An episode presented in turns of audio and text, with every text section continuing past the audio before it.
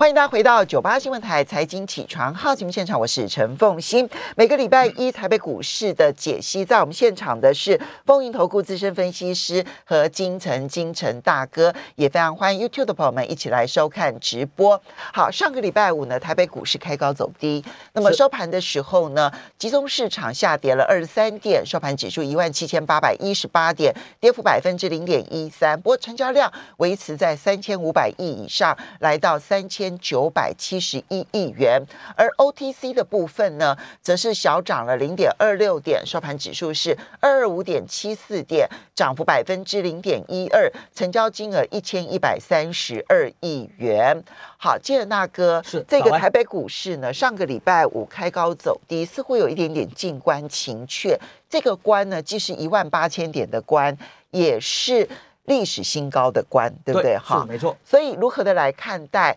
一嗯，历史新高应该有机会再突破吧？呃，从这样的走势上来讲，其实你可以看得到。我们不要看，我们看看费城半导体。其实，呃，在美国股市先涨了道琼，那最弱的一路要崩下去，要破头部的，看着对，是是汇办。对，那汇办就它有盘中有假跌破不上去，后来呢后花香先先至的是汇办，汇办呢再把它冲过。这个历史高点，在在礼拜五的时候，，Nesta 也创了历史高点。那反而道琼倒没有哈，就这样子一个状况。所以来到台股的一个部分呢，呃，台股也应该是有这样的一个走势的味道。为什么味道？因为台股这一次一直推推到将近呃，在礼拜五的时候是来万来到一万七千呃一万七千九百八十六点，就差了四十八点而已嘛。上面三十四加十四四十八点，就创了历史新高。那这一次弹起来是谁？其实是金融。对，金融把它推起来了。对，所以大家可能觉得，哦，我做电子连续三天，我做电子没什么赚钱呢。是，是你没什么赚钱，做台积电也没什么赚钱啊，是这样的一个状况。那所以这样的状况，你看汇成半导体会不会台积电未来会复制一下它的模式？其实比较直接，我应该是这样讲：要过一万八，台积电不动过不去啊，过去也会掉下来。你不可能，我们台湾 number one 在国际上也具，呃，具举足轻重的。一个半导体的公司，它股价是是来到这里都还没有往上突围，这也是这样。最主要是动能的关系，它也不能它动，它如果动了以后，我们差不多整个成交量就五千五百亿了。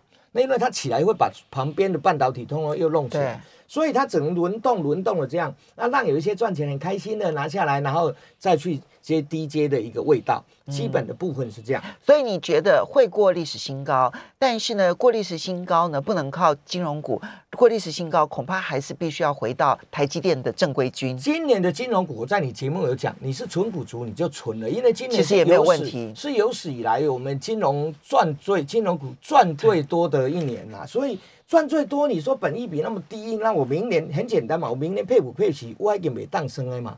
是不是这样？每当升的时候，它就有除权息的行情啊，所以你不用想说啊，我是不是要要没有？你若存股族就存股就坚持吧，不要为了说哦上去三趴五趴卖一卖，哇，怎么怎么那个那个开发金又飙成这个样子了？是变成是这样？我我的建议是这样。所以金融以纯股族来看待，但冲关要靠半导体。对，那在这个部分呢，我我今天的一个主题就是说，你现在在想什么？想圣诞节前我要赚什么礼物？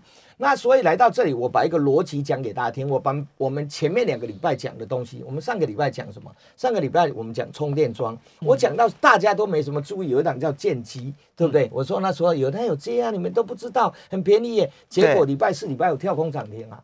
啊，所以所以它基本的架构上来讲，有一些东西我都是。所有的 data 都提早会会讲，我慢了一点点发动。你看它跳空涨停，最起码哎，我有赚到钱。那包含比较重的，像三零二三的那个信邦，它也慢慢的往上走。在前一个礼拜，我们讲了什么？我们讲了半导体，可能我们那时候讲了一个光磊，有可能它会往半导体的上游去切，对不对？那时候我记得那一天哦，就很快的就拉大涨停，又杀回来，杀回到四十一块六毛五。结果现在你看，光磊又冲过去了，冲过前面高点了，又拼命往上喷出去了。已经我看好像在来到五十四块五三五十四块多，三零四六是是剑机，剑机对它两根停板。那所以来到这里的时候，我们去思考，我就很简单的我讲到第三代半导体会往。上游走，对不对？那个时候我也都提早去讲，我说往上游走就这么简单了。我的同一个集团叫三七零七的汉磊，汉磊就会往嘉金涨，是吧？你看这个礼拜啊，上个礼拜汉磊没涨，嘉金涨四根停板，嗯，对吧？哎，同一个族群，哎，同样他是我妈妈，我是他儿子，我儿子涨了，妈妈没涨，所以这个时候就是关键的，你要去注意说这个轮动的节奏在哪里。那我今天会把它点出来，就像我这一次的周报的时候呢，我没有把它特别，因为这一次准备这个这个圣诞节这股票呢，大概只有四五档，我我怕一出来就全部集中，好像是我们在报人家那个报名牌呃报名牌一样哈所以我还是我们还是先解析基本面我解析基。我把产业面讲一下对啊，让你去逻辑去看。第一个呢，我们从这个角度上来讲，半导体，呃，半导体的部分那要靠外资买，那个外资不买它动不了。但是你回头去看台积电没动，它的小金鸡，我们看了三六七八九的那个叫做彩玉，它已经冲到五百多块去了，从三字头。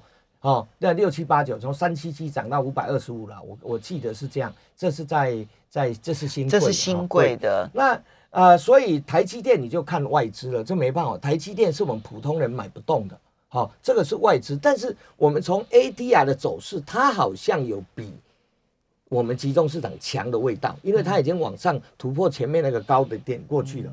那毕竟他的客户啊，不管是 NVIDIA 啦，或者是超微，都涨很多。对，啊，他也是投单给他，你不能说，哎、我的客户都赚的多，我都没有收回，不会，他还是有嘛，因为单子都投在那里。你看今天还讲到说，英特尔三纳米还要投给他，我心想，哎、你有英特英特尔，你不是天天在骂台积电吗？你还把三纳米的单子投给台积电干嘛呢？是你不是做哑巴的吗？但是没办法，因为良率真的没办法。有有的时候他为了生意，总是要两手策略嘛。哈，这一边叫一叫是要跟美国要一点补贴啊，是这样。那来到这里的时候，我们讲到第三代半导体，第三代半导半导体，那看三零一六的加金这样不断的涨，那它涨就是涨它，你不要想说加金涨了，那我去买落后的那个那个汉磊，不会，它还是就讲它要讲涨加金，所以这操作有它难度。但是它如果涨到上游，我们上次有讲过一个稳成，记不记得那个？那个叫中沙，中沙也涨了，也也创了高。中沙你也可以拉回长线，长线去注意啊。大大概这是从第三代半导体的部分，我一个一个，我我应该讲会讲五个族群给你。第二个呢，就天线，天线的都部的低轨卫星，低轨卫星那个时候我们讲过的，呃的本来领头股是台阳，那台阳之后呢，有一个叫三四三四九呃九一的森达科，他公他。呃，话说之后，他讲说，我接了很多 S 字头的订单啊、他本来是接一个月，后来他一次下三个月给我，呃，三季给我，三季嘛，就是这一个月变九个月，所以你看它的股价就从不到一百块一路冲到已经一百八了，我我记得是一百八了。那一百八呢，本一比呢，它前三季是两块九毛三，如果当它今年是四块四块，是就当五块钱好了，它本一比已经差不多也逼近了三十几倍了哈。那再来的部分呢，就是天线。天线我倒觉得，你不管低轨卫星也好，不管是你到哪里也好，它天线都是未来很重要的。它终究要接收啦。对，所以那个有一只很低价，也叫做三四那个九一一九三四一九，叫做华域，他喷了四只半停板。开法说，他说我切入低轨卫星，就这么一句话，有没有赚钱？没有，抱歉，第三前三季还没有。那但是十月份小赚哦，小赚就这样。所以我讲这个天线呢，我就我我认为天线未来的呃是一个在在低轨卫星跟网通很重要的一个一个核心的东西，就像电池，诶、电电电动车的电池一样，是它的核心。你没有天线，什么都是假的，你你没没办法接收，你什么都假。所以天线的股票几档股票，我念一下，大家叫他做一下。呃，第一个三一三八的耀灯，耀灯曾经从八十块挂牌涨到五百一十八块。啊，对对对，真的不用不用怀疑，涨到那本益比已经差不多一百倍了哈、那那再来，那森达科它是其实跟天线有关系，它也起来了，它本益比来到三十五倍。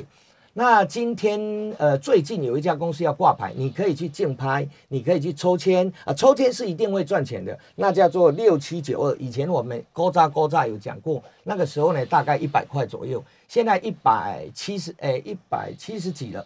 那你可以去竞拍，竞拍有人问我说竞拍打个折你就打个折，因为他竞拍要加五趴的税，打个九折，大概打个你用价价就八五折去去拍拍看哦。这这是我的经验哈，给大家建议。那那永业的获利呢是这里面所有最高，所以永业未来的股价六七九，现在在新贵，哎，新贵不要去乱追啊。那未来的股价应该会会是天线的天线的比较比较稳定，比有点有点往股王来做挑战。好，这边要为大家说明一下，就是所以嗯，这个何大哥你。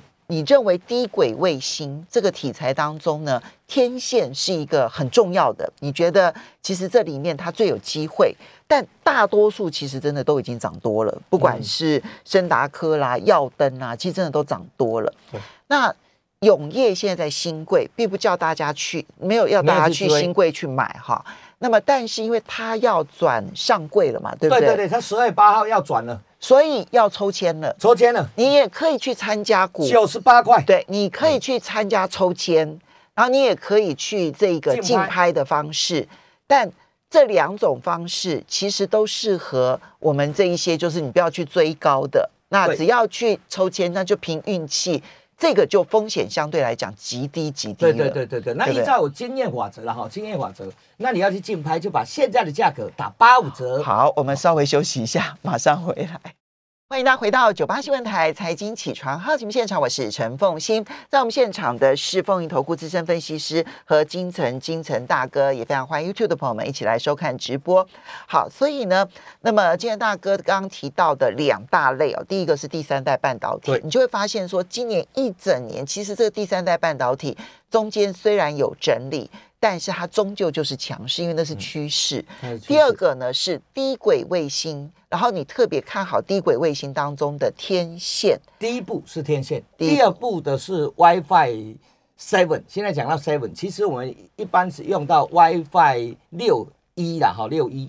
那六一的部分应该是这样的，呃，我们国内最大做这个晶片是联发科，联发科应该在明年一月份在 CES 展的时候就发表 WiFi Seven 的这个部分。我们很简单讲，你所有信息从从卫星下来，那你天线接完以后，你底下要不要抛出去？对。